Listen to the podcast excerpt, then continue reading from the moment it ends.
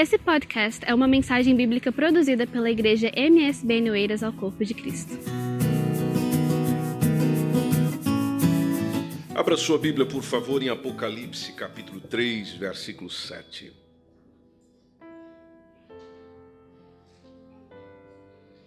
Última ceia de 2021.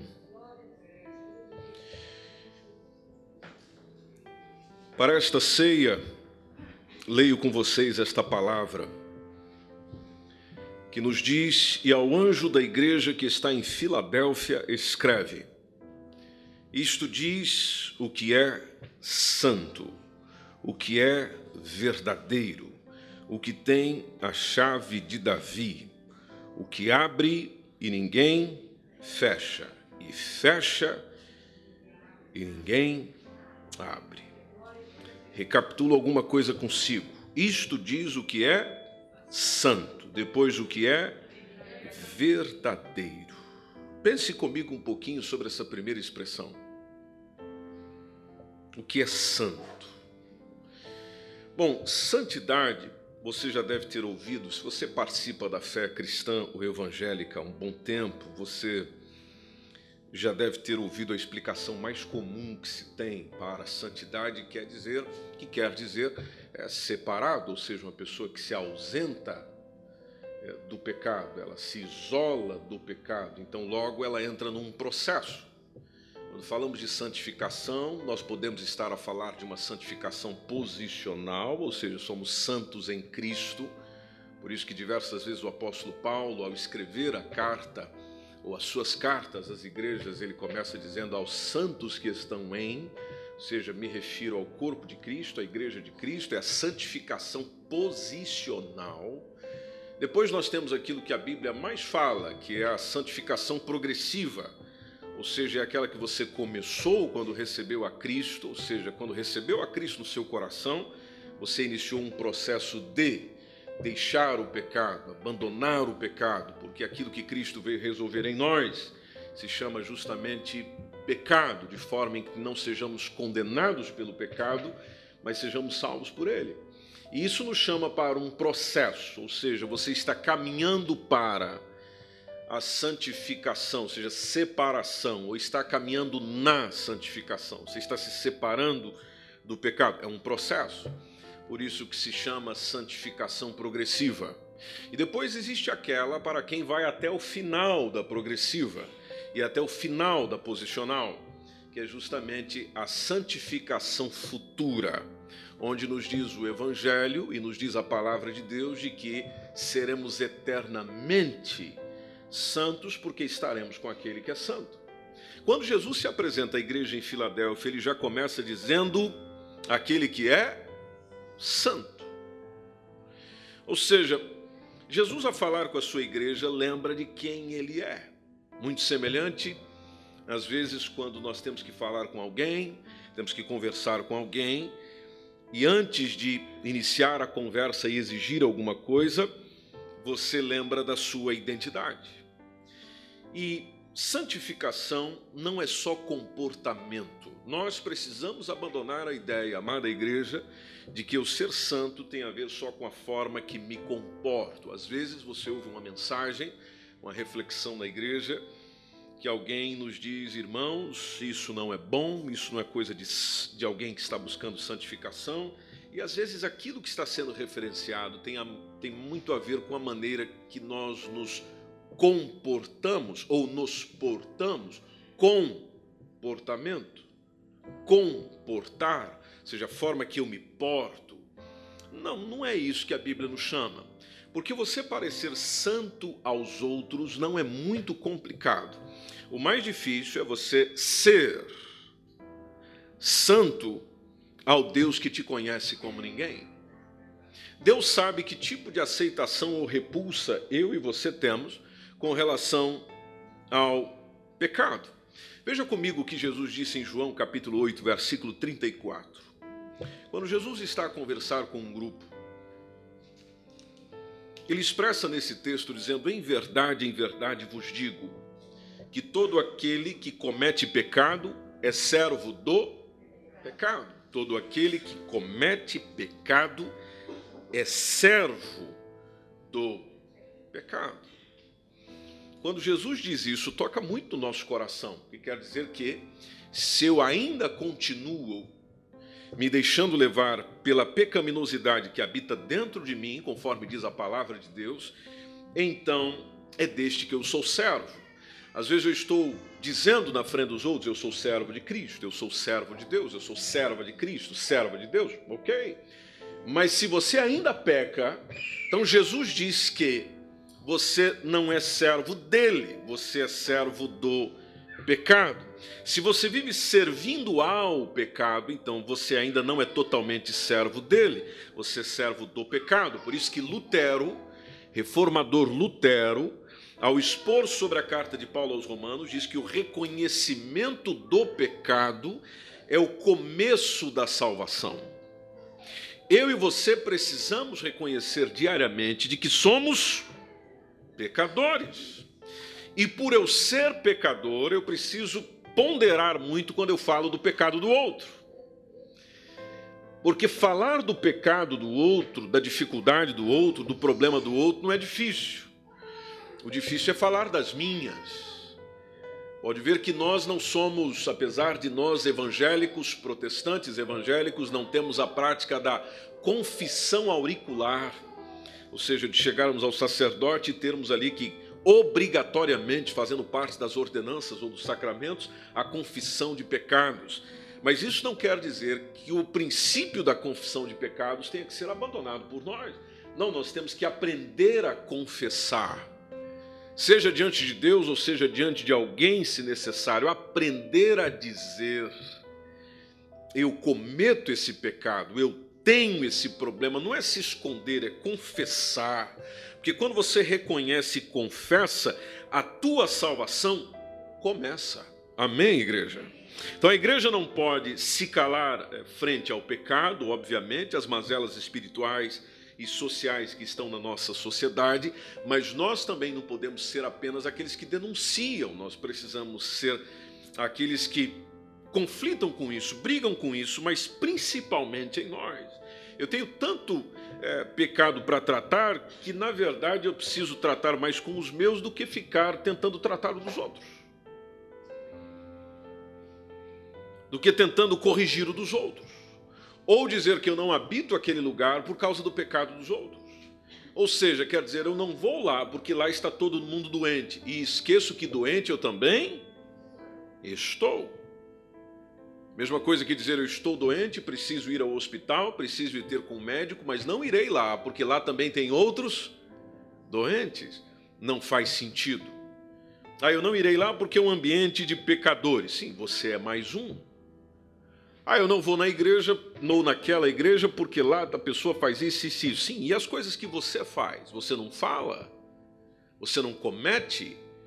Você é tão santo assim que, que, que não pode sentar com outro pecador, e se for santo ao nível que você pensa ser, conforme diz 1 Coríntios capítulo 3, então você não pode sentar com outro para santificá-lo?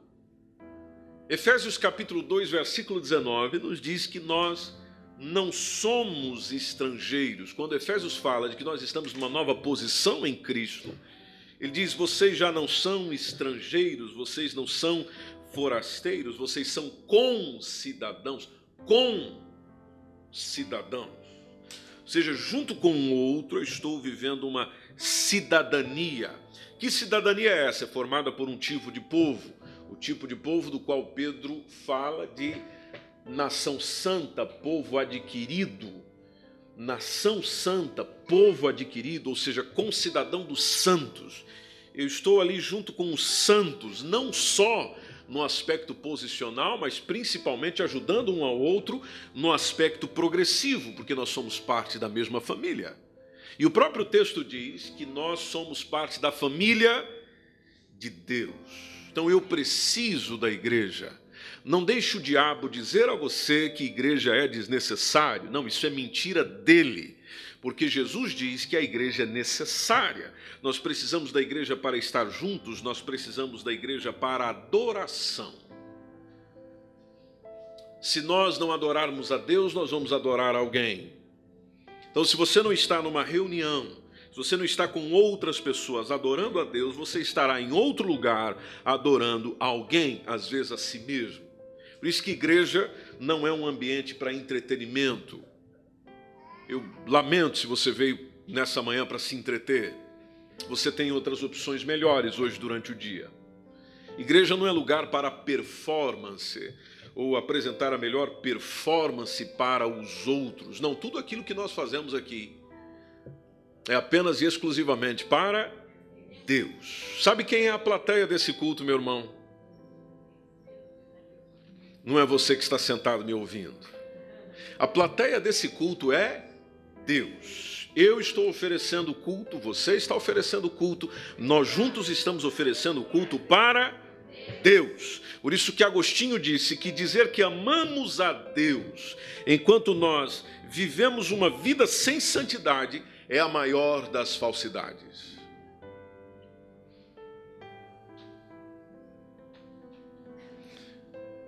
Por isso que esse é um assunto que tanto eu e você como cristãos, gente de Jesus, não só na ceia, precisamos voltar diariamente e avaliar a nossa vida mediante o Senhor. apóstolo Paulo, quando falava da ceia, 1 Coríntios capítulo 11, ele fala da pessoa que se examina a si mesmo. E nós precisamos estar nos examinando, buscando algo em nós que está errado ou pode estar errado. Viver o Evangelho tem a ver muito com autoanálise o tempo todo. O tempo todo. E por que, que eu partilho isso convosco, amados irmãos? Bom, por causa do texto de 2 Timóteo, capítulo 2. Abra sua Bíblia, aliás, capítulo 4. Abra sua Bíblia, leia comigo, por gentileza.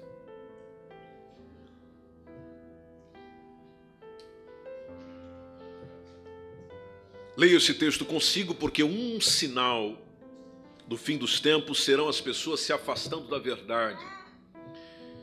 E nós, gente de Jesus, não podemos ter problema com a verdade. Nosso problema tem que ser com a mentira. Você tem que ter um incômodo é com a mentira. Você tem que ter um problema é com a mentira. Agora, com aquilo que é verdade, por favor, não rejeite. É a verdade que liberta. É a verdade que te faz livre. Por mais que ela dói, mas ela te liberta. E diz o texto que virá um tempo em que não suportarão a sã doutrina. Nós estamos em 2 Timóteo, capítulo 4, versículo 3. E a partir do versículo 1 diz que nos últimos tempos, mas tomando agora o versículo 3, diz que virá um tempo em que as pessoas não suportarão a sã doutrina, a doutrina sadia, ou seja, a palavra de Deus como verdadeiramente ela, ela é, já nos diz que, pelo contrário, essas pessoas, sentindo coceira nos ouvidos, conforme diz o texto, vão seguir os seus próprios desejos. Meu irmão, minha irmã, um grande perigo para nós é seguir os nossos desejos. Jeremias 17, 9 diz que o nosso coração é enganoso e perverso. Eu, eu não tenho dificuldade de dizer isso para mim mesmo, não sei você, mas de dizer que eu tenho um coração enganoso e perverso. E às vezes nós confundimos os nossos desejos com a vontade de Deus, que é pior ainda. Meu desejo é esse, minha vontade é essa. E às vezes esquecemos de que aquele desejo, aquela vontade é um tremendo de um pecado. Só que é uma verdade que eu também não quero ouvir. Por isso que o texto diz que essas pessoas amontoarão para si doutores, mestres para si mesmos, ou seja, gente que fala o que eu quero ouvir. É tão bom você ter oposição. Vocês concordam? Ou não? Eu acho bom você ter oposição. Por quê? Porque oposição tem uma perspectiva que você não tem. E vem falar com você, ou vem te provocar com aquilo que você acha que está certo. Bom, se você tiver certo, você vai vencer a oposição. Mas se estiver errado e a oposição for mais forte que você, você perde. O que seria da política sem oposição? Um governo poderia fazer o que bem quisesse e desejasse. Não tem oposição. Aí às vezes você percebe por que, que Deus permite o diabo fazer algumas coisas com a gente. Vou repetir essa parte. Por que é que Deus permite o diabo? O diabo é o que? O nosso opositor, é o nosso inimigo, é o nosso acusador. Apocalipse diz isso, aliás, o significado da palavra diabolos no grego é acusador, ou seja, ele vem mesmo é para acusar, ele é oposição, ele vem para matar, ele vem para roubar, ele vem para destruir. Por isso que às vezes Deus permite ele fazer algumas coisas, como permitiu com Jó, na nossa vida, não é para o nosso mal, não é para nos matar, não é para nos roubar, não é para nos destruir, mas é para nos fazer mais fortes. Por isso que você não percebe em nenhum texto Jó dizendo que o diabo tinha colocado aquela aflição sobre ele, que é o que eu e você dizemos. E você sempre falamos, ah, o diabo está fazendo isso, ah, o diabo está querendo atrapalhar. Meu irmão, o diabo sempre quis te atrapalhar. Ele só quer te ajudar a pecar. Mas ele sempre quis te atrapalhar quando você está no caminho da santificação. Aí você fica pensando, mas por que, que ele está vencendo? Bom, ele está vencendo porque você está deixando. Você está se entregando. Às vezes você está esquecendo que aquele que está conosco é maior do que está com ele. Ah, mas por que, que Deus permite isso? Bom, Deus permite isso para te ensinar. Deus é Pai, Ele quer te ensinar. Veja o testemunho de Jó. Antes eu te conhecia de uma forma, agora eu estou te conhecendo de outra maneira, de outra forma, ou seja, é para o nosso ensino. Mesmo as permissões de Deus permitindo o nosso inimigo, às vezes, é, nos, nos atingir de uma forma mais intensa, lembre-se sempre disso. Deus está permitindo, e se Ele está permitindo, é porque eu tenho uma lição para aprender. Qual é a lição que você não está aprendendo? Qual é a mensagem que você ainda não captou? E às vezes nós ouvimos alguém nos trazendo uma mensagem de Deus para nós, de aprovação ou de condenação, mas nós, não é isso que eu quero ouvir, sabe? Deixa eu ligar para aquela irmã que fala o que eu quero ouvir. Deixa eu colocar aquela pregação no YouTube que fala o que eu quero ouvir, o que eu preciso ouvir. Ok? Às vezes pode ser realmente algo do Senhor, mas também, meu irmão, minha irmã, não será. Por isso que às vezes, e na nossa sociedade, nós vemos pessoas juntando para si, conforme diz o texto, mestres, doutores. Por quê? Porque o texto mesmo diz, conforme as suas próprias concupiscências, ou seja, conforme os seus desejos. Versículo 4 diz que esse tipo de pessoas que é o tipo que nós vemos no nosso tempo, eles se recusarão, eles desviarão os ouvidos do que, amada igreja? Verdade. Se recusa a ouvir a verdade.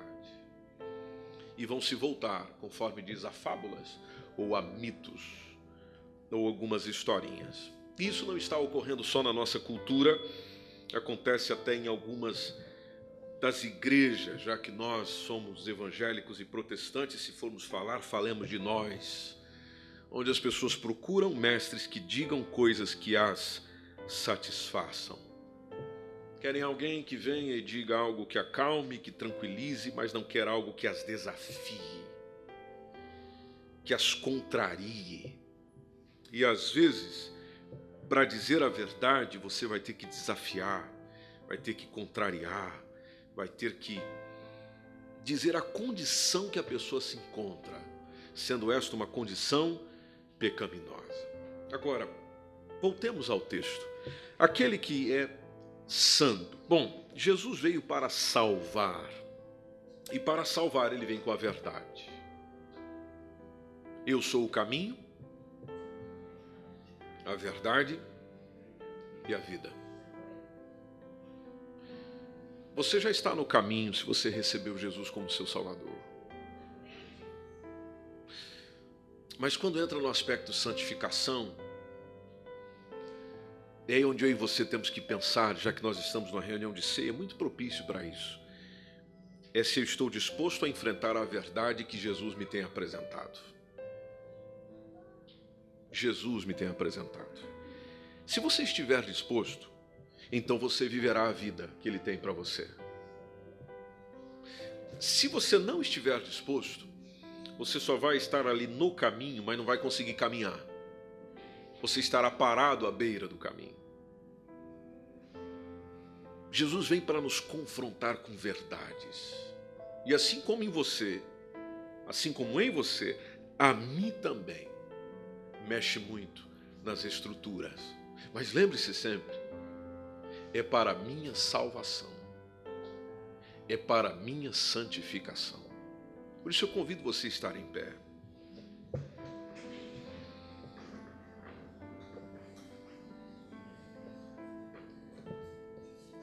E orar nesse instante, dizendo: Senhor, eu sei que a tua palavra é a verdade, santifica-me na tua palavra.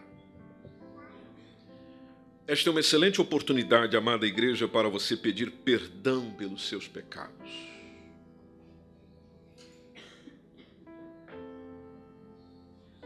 Pense um pouquinho nos pecados que você já cometeu hoje ou cometeu essa semana.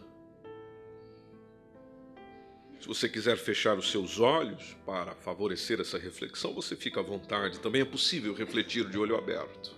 Fica ao seu critério. Mas eu te chamo à reflexão de forma em que você participe da ceia ou não, mas com teu coração limpo, santificado, puro. Enquanto você está refletindo, deixe-me só lembrar você da boa notícia. A boa notícia é que se você agora, nesse exato momento, de coração se arrepender, pedir perdão, o sangue de Jesus Cristo, vertido na cruz do Calvário, te purifica de todo pecado. Você acredita nisso? Te purifica. O que, que eu preciso? Você só precisa, agora, quando você se arrepende, pede perdão, dizendo: Senhor, me perdoe, me perdoe. Você fazer isso verdadeiramente. Só precisa ser verdadeiro. Lembra? Verdade. Só precisa ser verdadeiro. Se você estiver sendo verdadeiro, o sangue de Jesus Cristo nos purifica de todo pecado. Você até sentirá uma leveza na tua alma, porque você será uma pessoa perdoada. Então examine-se. Eu sei que às vezes você não vai fazer uma oração em voz alta, porque os seus pecados não podem ser proferidos em voz alta. Mas no seu pensamento, ou baixinho, você pode dizer: Senhor, me perdoe por aquilo. Porque quando a gente cita o pecado, fica mais. fica mais impactante para a gente. Me perdoe por aquilo que eu fiz, que eu cometi, que eu falei, que eu pensei. Me perdoe. Eu não queria ser assim, eu, eu não quero ser assim, mas me perdoe. Deus é aquele que mais dá novas chances para nós. Deus tem uma misericórdia que ninguém tem, amada igreja. Ninguém tem. Você pode ver que as pessoas não têm misericórdia de você. Elas te dão uma chance, duas chances, três chances, olha lá. Quem te der uma terceira chance é uma pessoa misericordiosa já. As pessoas não são o que Deus é. E você não está aqui diante de pessoas, nós estamos aqui diante de Deus. Por isso, a oração que você está fazendo agora, a reflexão que você está fazendo agora, é um momento entre você e Deus.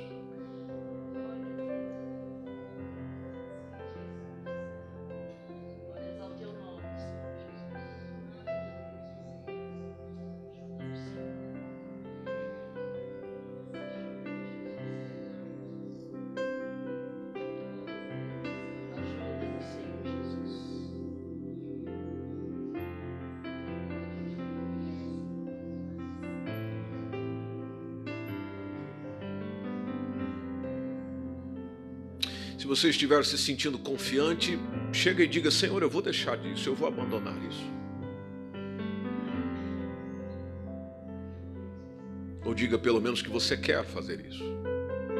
E peça ao Espírito Santo, ajuda-me, porque sozinho eu não consigo. Eu não consigo. Eu não consigo. Eu preciso de ajuda. Eu preciso de ajuda. Sozinha eu não consigo. Eu preciso de ajuda. Você não precisa fazer promessas que não pode cumprir, até nem chamo você para fazer isso, porque você está diante de Deus. Porém, peça ajuda. Peça ajuda.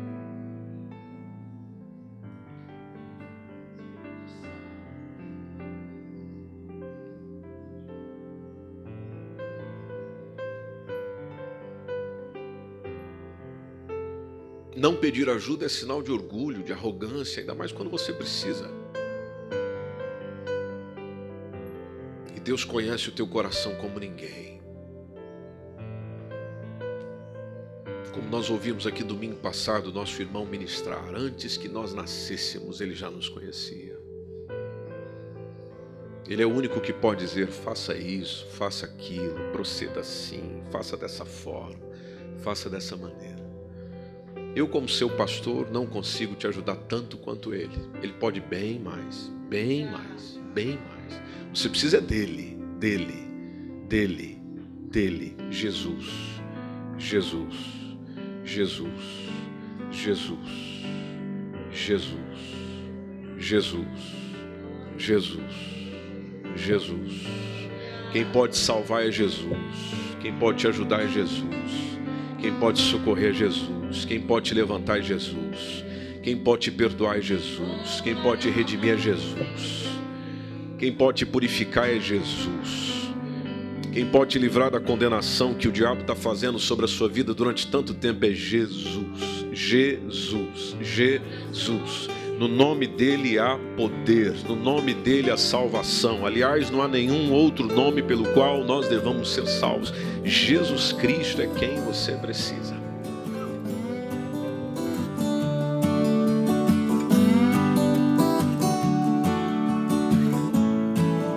Esse foi mais um podcast, uma mensagem bíblica produzida pela igreja MSBN Oeiras. Siga-nos nas redes sociais, Facebook e Instagram. Se inscreva o podcast e o nosso canal no YouTube. Saiba mais em msbnportugal.com.